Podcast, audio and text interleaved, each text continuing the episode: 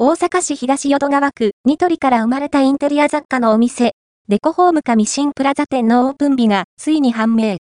以前ご紹介させていただきましたがか、ミシンプラザに、デコホームかミシンプラザ店がオープンします。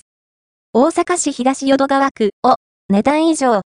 のニトリから生まれたデコホームがかミシンプラザに、そのオープン日がついに判明しましたよ。